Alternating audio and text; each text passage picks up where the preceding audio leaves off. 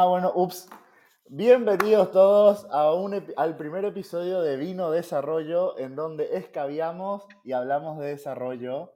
Pero hay que tener algo en cuenta, son las 10 de la mañana y como todavía ninguno de nosotros es alcohólico, por el momento estamos acá quizá acompañados de algún mate, algún té, algún café.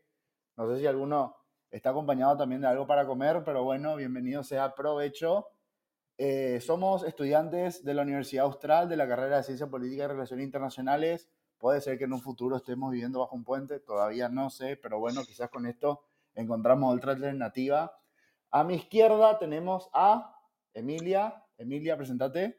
Hola, bueno, soy Emi, soy de Ecuador. Eso va a estar bueno para, para el tema de hoy. Eh, vamos a incluir un poco justamente nuestra diversidad de nacionalidades, así que nada, va a estar buenísimo el episodio. A mi derecha tengo a Tiago, Tiago, presentate. Hola Domingo, hola a todos, buenos días. Sí, acá doy fe, estoy con mate, así que bueno, me parece que hoy da para, para una buena charla picante entre lo que fue, fue la época 2000, 2012 acá en nuestra región, así que muy emocionado por poder compartir nuestras experiencias. Qué serio, qué serio. Y adelante mío tenemos a Víctor. Víctor, presentate por favor. Buenos días, mis queridos camaradas. Aquí estamos con el cafecito y la arepita venezolana para hablarles de la revolución bolivariana. Y así como dijo el compañero Víctor con la arepita y el petróleo y no sé qué más que dijo, eh, vamos a hablar un poco de un periodo bastante interesante en Latinoamérica que es la que fue o es, no sé si sigue siendo, a debatir a futuro, quizás para el siguiente episodio, de lo que fue la marea rosa. Y no sé si dieron cuenta, pero acá estamos de distintas nacionalidades, lo cual es bueno porque cada uno puede dar la perspectiva de su país en relación a la marea rosa. Emi, veo que me estás mirando, no sé si me querés comer o querés decir algo. Por favor, te doy la palabra. No, justo, tampoco tengo nada de comer, así que puede ser. Em, nada, básicamente me, me, pareció interesante lo que dijiste de, de la marea rosa. Sí quiero eh, empezar arrancando por eso, creo que nos va a dar como un marco orientador de lo que fue los diferentes gobiernos de nuestros países. Y algo que me parece muy bueno, lo podemos hablar también, es entender a la manera rosa también como un fenómeno que fue teórico, que tuvo características comunes, más allá de los juicios de valor. O sea, yo creo que se ha satanizado mucho lo que fue este movimiento, lo que fueron estas presidencias. Yo creo que tenemos que entender primero que el periodo de la manera rosa fue un periodo donde llegaron nuevos gobiernos en momentos de profunda crisis política hay una tesis doctoral, chicos, que me parece interesante contarles. Eh, se publicó en la Universidad Autónoma de Madrid y justamente hablan de ciertas características esenciales que, nada, las voy a mencionar brevemente. Eh, antes, Víctor, eh, creo que quieres decir algo, no sé si, si quieres participar ahí. Hablando de la María Rosa, ahí llegaría Hugo Chávez como una persona externa a la política y ante un modelo de desarrollo bipartidista en Venezuela agotado, un modelo de desarrollo que se agotó en ese momento, en el 98. Llegaría Hugo Chávez como a a tratar de canalizar las demandas de los sectores más vulnerables a través de la, como diría Chávez, la distribución de la riqueza a través del siglo del socialismo del siglo XXI.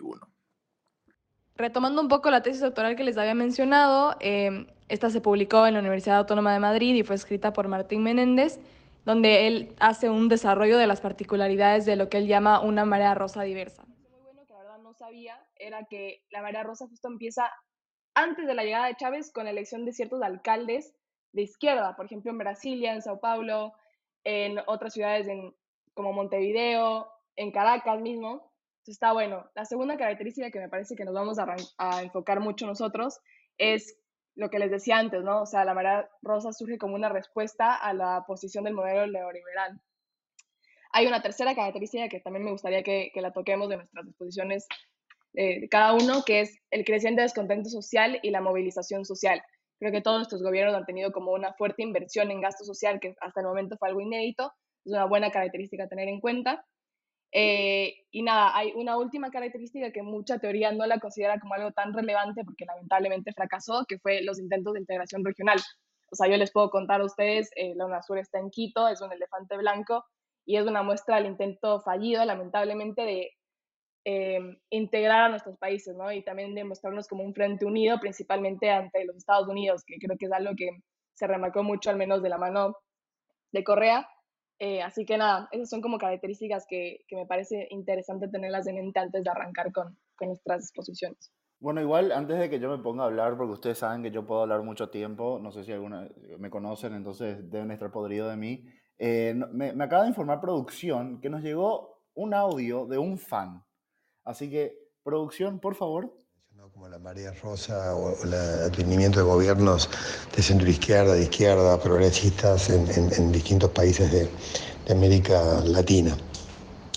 Eh, claramente la, esta famosa marea rosa tiene características muy distintas y el, el elemento común que tuvo en toda la región fue básicamente la idea de una mayor autonomía política de parte de los gobiernos latinoamericanos y la formación de un bloque de poder autónomo o, con intenciones de autonomía eh, de, parte de, la región de América Latina del mundo, particularmente respecto de Estados Unidos y un mayor grado de protección o de preservación de los, de los derechos de los grupos más desprotegidos, de los grupos más vulnerables. Pero dentro de esto hubo claramente situaciones muy diferentes porque uno no podría comparar los modelos, mm, por ejemplo, de, Venezuela con el modelo de Chile o de Uruguay, para dar dos, dos ejemplos más, un poco más extremos. Bueno, eh, lo poco que pudimos escuchar está buenísimo el audio que nos envió Jorge para los que no le conocen, es Jorge Sures, ahora el director regional de CAF. Así que creo que nos puede dar una visión muy atinada de lo que fue este movimiento en, en la región. Y está bueno remarcar lo que él dice, ¿no? O sea, aunque la Marea Rosa tiene un elemento común, que fue lo que les decía antes, lo de la autonomía política para los gobiernos latinoamericanos, también tiene líricas muy distintas. Bueno, no sé, Víctor, justamente habíamos hablado de, de Chávez, no sé si nos quieres contar un poquito más de lo que fue, de tu experiencia como como venezolano, cómo se vivió ese gobierno en tu país. Sí, bueno, Chávez comenzaría con tres ejes principales que él llamó el primer eje, el núcleo endógeno micro en su estrategia neoliberal, fue estas fórmulas de propiedad empresarial que eran promovidas por el Estado como cooperativas, empresas de producción social y empresas congestionadas. El segundo eje para Chávez en su estrategia económica y de desarrollo fue el núcleo endógeno básico, que era tener un Estado potenciado financieramente, como todos sabemos, por la renta petrolera que a partir del 2005 el, cada precio de barril de petróleo sería más de 100 dólares. Eso le permitió al Estado venezolano tener muchos recursos y muchos subsidios para el, para el venezolano que estaba. También el tercer eje tenía esas misiones educativas que eran programas de capacitación, programas de misión, programas orientados a, capacidades humanas para la adquisición de nuevas habilidades. Todo esto lo dice Leonardo Vera en su trabajo para la Universidad Central de Venezuela. Pero no todo lo que brilla es oro, ¿no? Para algunos datos fueron que el desempleo entre, por ejemplo, en 1999 y 2003 empezó a subir por arriba del 12%. La contracción del Producto Interno Bruto entre el 2002 y 2003 fue 8,9 y 7,9%. Entonces, bueno, ya veíamos el, el gran fracaso de la revolución bolivariana. Víctor, o sea, de lo, de lo que escuché de tu argumento, creo que hay cosas que definitivamente se me vinieron a la cabeza que las hablo después de lo que fue el gobierno de Correa, así que aunque hay cosas en común, también hay muchas diferencias, así que me parece muy atinado justamente el lado de Jorge en este momento. No sé qué les parece a ustedes. Tiago, creo que tú quieres decir algo. Sí, quieres decir algo. Ahí Tiago tiene cara que quiere decir algo. Yo tenía la cara acá de, de cosas. Sí, no, me parece, me parece súper interesante lo que, lo que nos comentaba Jorge, sobre todo la idea, ¿no? De, de, una, que un poco ya, Amy, vos ya lo hablaste, entonces no quiero tampoco ser tan redundante, ¿no? La oposición ante la hegemonía norteamericana. Creo que tanto desde lo material con algunas propuestas, como puede ser la UNASUR, hasta lo discursivo, ¿no? De lo que han sido nuestros, nuestros líderes de Estado en esa época, es muy fuerte, ¿no? Eh, yo recuerdo eh, discursos de Néstor Kirchner de Cristina Kirchner marcando, bueno, el ALCA, ¿no?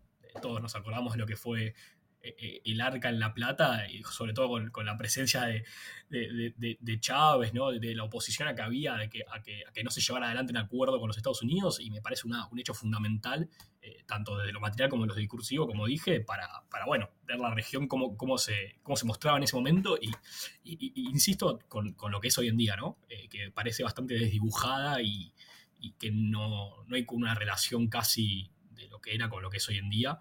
Y bueno, hoy como tal vez muchos de nuestros oyentes sabrán, se habla de una nueva marea rosa. Eso es un debate que tal vez en otro episodio podríamos charlar, pero bueno, es, polémico, polémico, polémico, Es, muy, es muy polémico porque, bueno, no creo que no comparten ni por asombro las mismas características, pero bueno, eso ya cada uno, uno verá y, formará su opinión.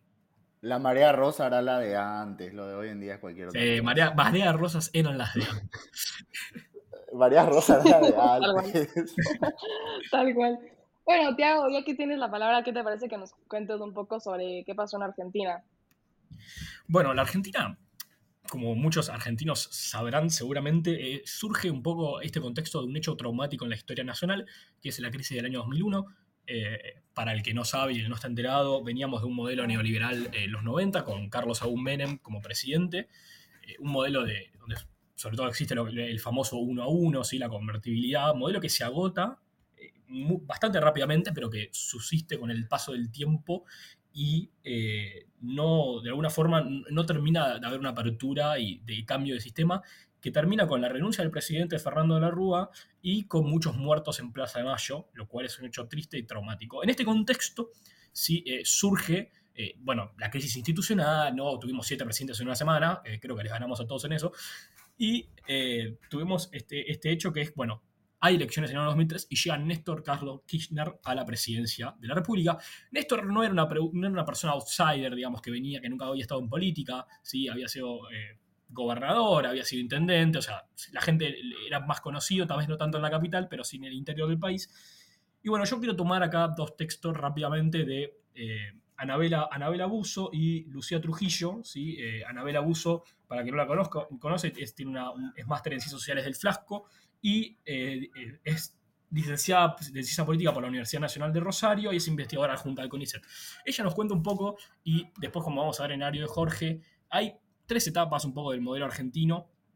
Unos algunos lo caracterizan, lo caracterizan desde el 2003 hasta el 2015 inclusive. Ella lo que prefiere hacer es hacer una división entre lo que fue el, el 2003, el 2004, el 2004, 2007, 2008, 2011. Muy brevemente para comentarles, la primera parte de lo que fue la Argentina se intentó un poco salir de esa crisis que les contaba, ¿sí? Eh, intentar ajustar las cuentas bancarias, eh, intentar tener un poco de superávit fiscal, hecho que no sucedía hace muchísimos años, hace unos 60 años que no había déficit fiscal, eh, superávit fiscal, disculpen, y Néstor un poco logra eso, logra, logra acomodar las cuentas, logra iniciar una política de desfinanciamiento, se caracteriza, ella caracteriza este modelo como un modelo neodesarrollista, que tiene que ver con un, conjunto de políticas que intentan eliminar o compensar a través de la intervención del Estado las fallas del mercado y que intenta hacer una, por así decirlo, un, promotor de las políticas de, actividades productivas en nuestro país. Tiene bastante, bastante, bastante relevancia y la verdad que funciona bastante bien en su principio. La época más gloriosa del kirchnerismo fue durante el 2004 y el 2007, eh, donde las políticas eh, se implementan de manera coherente, estratégica, eh, tenemos el alza de los commodities en la región, eso después, bueno, creo que cada uno lo podrá mencionar, pero fue una pata muy importante, fue ese famoso viento de cola. Y la política cambiaria era algo que hoy los argentinos nos cuesta mucho, tenemos un, dólar casi a 300 pesos, en ese momento estaba muy bien llevada adelante, era bastante competitiva y había poca inflación, lo cual eh, muchos lo recuerdan como unos años gloriosos. Eh, y bueno, nada, vemos como que es algo muy importante. Ese modelo después ya con Cristina Kirchner eh, comienza, sobre todo en su segundo mandato, a estar bastante, eh, ¿cómo podemos caracterizarlo? Por así decirlo, estaba bastante gastado, ya no había más superávit, los commodities empezaban a bajar, eh, se intentó hacer un poco de, hubo mucha ampliación de los derechos sociales, algo que fue sumamente importante, se, privatiza, se estatizaron las, el sistema previsional, y bueno, un poco que lo que vemos mucho en la región, que es bastante común, pero bueno, me parece eso como principal ver un modelo que surge de intentar eh, solventar una crisis a pasar a ser un modelo exitoso y se vuelve un poco más proteccionista y después, bueno, termina cayendo hasta el año 2015. Disculpen si me extendí bastante, pero bueno, creo que lo llegué a explicar bastante por arriba y... Eh, bueno, no sé si, Tiago, mientras escuchaba tu, tu, exposición, se me cruzaron bastantes cosas de también puntos en, en, común con Ecuador, así que si les parece, puedo explicarles un poquito más de lo que fue eh, en Ecuador la Marea Rosa, la presencia de Correa especialmente. Bueno, o sea, para empezar, eh, como saben, Ecuador em, también tuvo una crisis económica muy importante en el 2000, que fue el feriado bancario y fue el que le dio paso a la dolarización, eh, que es la moneda ahora con la que nos manejamos en nuestro país. justamente Yamin Nawad, que fue la persona que, que lideró ese proceso de dolarización, fue muy criticado por sus políticas, justamente lo que hablamos en el principio, ¿no? políticas neoliberales fallidas.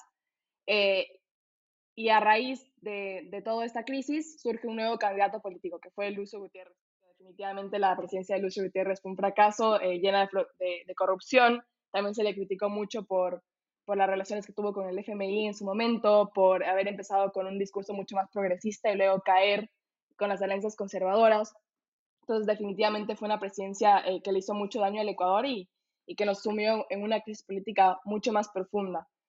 Eh, y es ahí donde surge, se diferencia con lo que dijiste de Néstor, eh, Tiago, surge un outsider, Correa, Rafael Correa. Era una persona que había sido ministro, si no me equivoco, de Economía, eh, pero fue siempre un, me, me, gustó mucho lo que decían un paper académico, le hablaban de Correa como el outsider forajido. Siempre fue una persona que se rebeló contra el sistema, que no estaba de acuerdo con la manera en la que se había manejado el, el país. Entonces él surge como esta figura nueva eh, que le da como un viento fresco a lo que había sido la política ecuatoriana llena de corrupción, de eh, conservadurismo, de políticas totalmente ajenas de la realidad social. Eh, para no alargarme mucho, porque hay mucho que decir con este tema, me parece interesante hablarles de un libro que se llama Las sendas de la, abiertas en América Latina, eh, escrito por Daniel Filmus y, y, un montón de colaboradores más. Y él hace un capítulo especialmente en lo que fue el proceso de transformación en Ecuador. Y le hace una entrevista a Correa. O sea, me parece genial hablarles de esto porque es Correa hablando de lo que fue el desarrollo en, nuestro país. Entonces, él definitivamente concuerda de que el neoliberalismo destruyó eh, lo que fue eh, el Ecuador. Y también habla de, de, una verdadera transformación en lo que fue la manera no solo de hacer política, sino de cómo se percibió al desarrollo en el Ecuador. Asumió en ese tiempo, en el gobierno de Ecuador especialmente, una política muy agresiva para incrementar las bases productivas. En esto les tengo un audio, les traigo un audio de un politólogo eh, ecuatoriano que nos va a contar un poco más de lo que fue la base productiva en el país y cómo se, se utilizó el petróleo para esto. La persona que nos va a hablar es Arturo Moscoso, es profesor en varias universidades del país y también dirige la carrera de Relaciones Internacionales en la Universidad Internacional del Ecuador y hace participaciones constantemente en diferentes medios eh, de comunicación nacionales, tanto como internacionales, así que nada, seguro nos va a tener algo muy interesante. A ver, el modelo macroeconómico que, que pretendió instaurar en Ecuador eh, Rafael Correa fue un modelo de, más desarrollista, es decir, más hacia, la, hacia el desarrollo de nuestros propios bienes, más que a la importación de estos, ¿no? como en los, un poco en los 70 eh, eh, y por el otro lado, eh, primar mucho el gasto, el gasto social el gasto en infraestructura. Eh, lo que fue en un principio bastante bastante fácil para el gobierno de Correa porque hubo un enorme ingreso de recursos del Ecuador por el, por el precio del petróleo. Es muy interesante lo que nos cuenta Arturo y me permite hacer una breve síntesis de lo que fue entonces el modelo de desarrollo durante el correísmo. Este buscaba salir de una economía eh, primariamente exportadora y movernos a una economía agroexportadora basada en la producción ecuatoriana, principalmente usando como herramientas eh, el conocimiento, es decir, invirtiendo en educación y en el talento humano ecuatoriano, y también haciendo uso de nuestros propios recursos naturales. Así que adoptó una política extractivista que fue muy agresiva, también fue muy criticada, pero definitivamente le otorgó los recursos para poder hacer mucha inversión en infraestructura, en gasto social, en diferentes bonos que ayudaron a los sectores más vulnerables del país.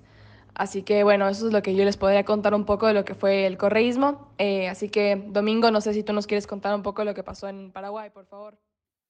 Estamos llenos de fans, aparentemente, porque si tenemos otro audio, qué lindo, qué bueno.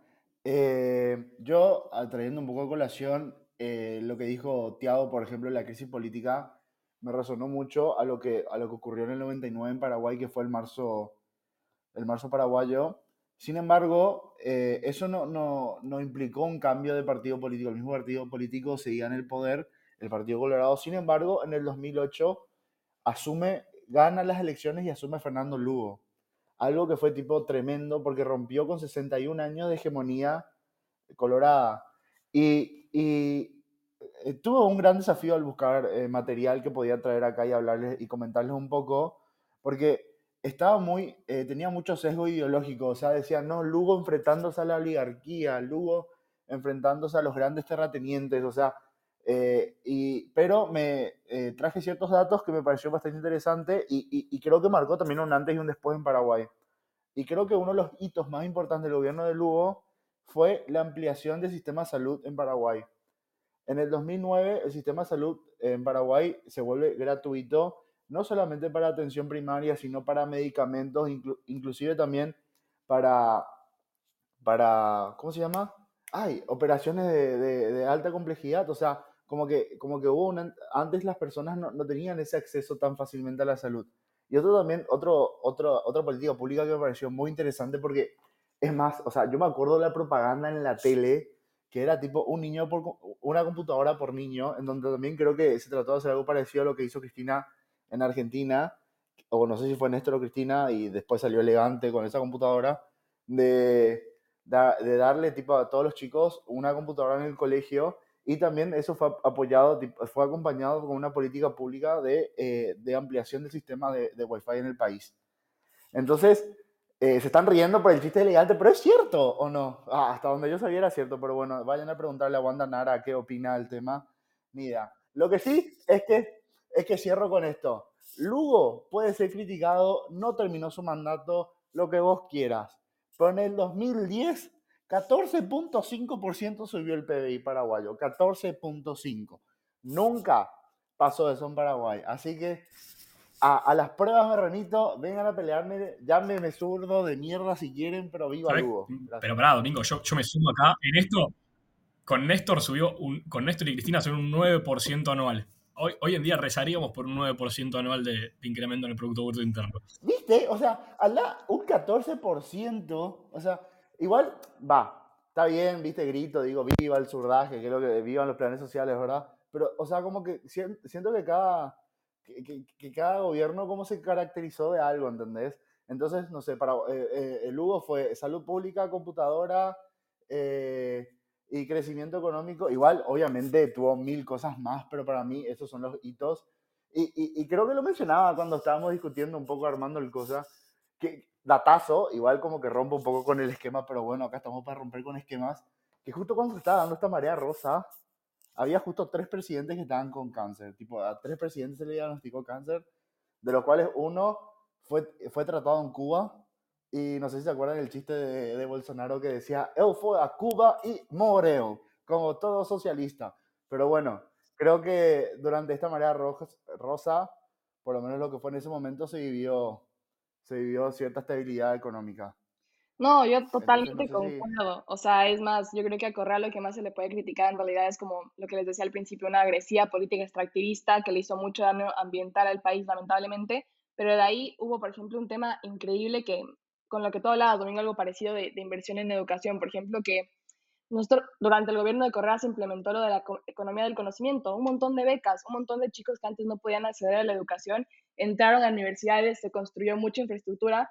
Y algo que a mí me duele Em, ahora y que me creo que no sé si escuchado, han escuchado esto en sus países, la idea de, bueno, robó pero hizo obras.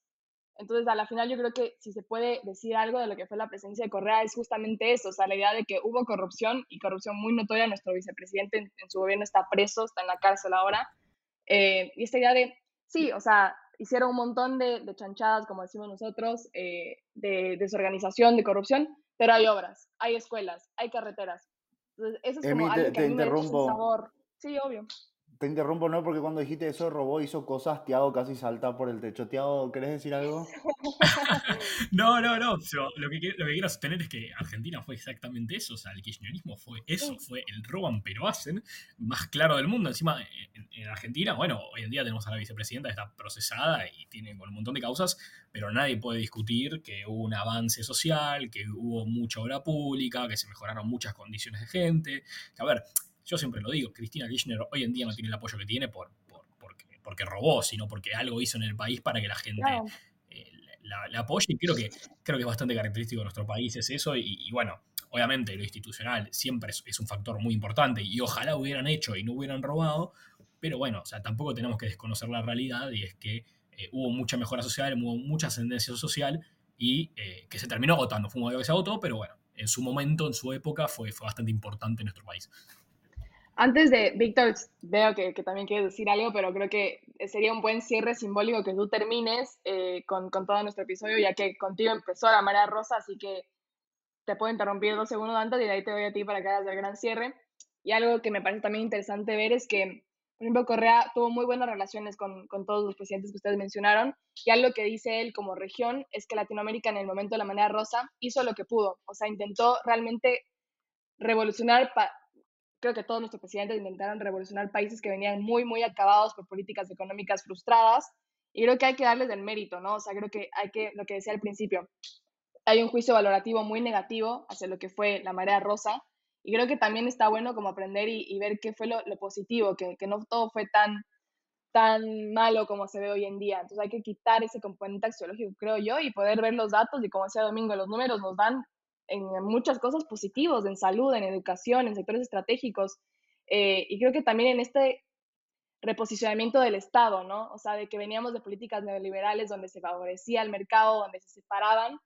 Y algo que a mí se me quedó mucho durante la presidencia de Correa es esta idea de que el mercado es miope, o sea, puede ser hasta un punto. Y de ahí lo que tiene que hacer es venir el Estado y, y darnos sociedades con mercados regulados, o sea, que el, el mercado esté subordinado a las necesidades sí, creo que eso se puede ver en todos nuestros países de lo poco que les estoy escuchando, así que nada, está bueno. Víctor, ahora sí, perdón. No, pero antes, antes de, perdón Víctor que te interrumpa, pero no sé si mencionaron algo de integración regional. Yo no sé si ustedes veían las fotos de las cumbres de los presidentes una durante la, la Marea Rosa. Una felicidad, una felicidad. O sea, yo, yo he visto tipo eh, entrevistas que le hacen a Lugo y él decía, sí, yo me iba a Venezuela y Chávez me recibía con ron y traía tres cajones de ron de Venezuela. Y después, tipo, no sé, o sea, ahora cuando ganó Lula, por ejemplo, ¿ustedes lo vieron? Tipo Lula y Alberto, cómo se abrazaron, o sea, parecían hermanos. Y, hoy, en día, hoy en día no podemos reunir ni a Bolsonaro, ni a la calle Pou, ni a Alberto Fernández en una misma sala. es increíble, o sea, ¿no? el, el Mercosur está partido en 60 pedazos.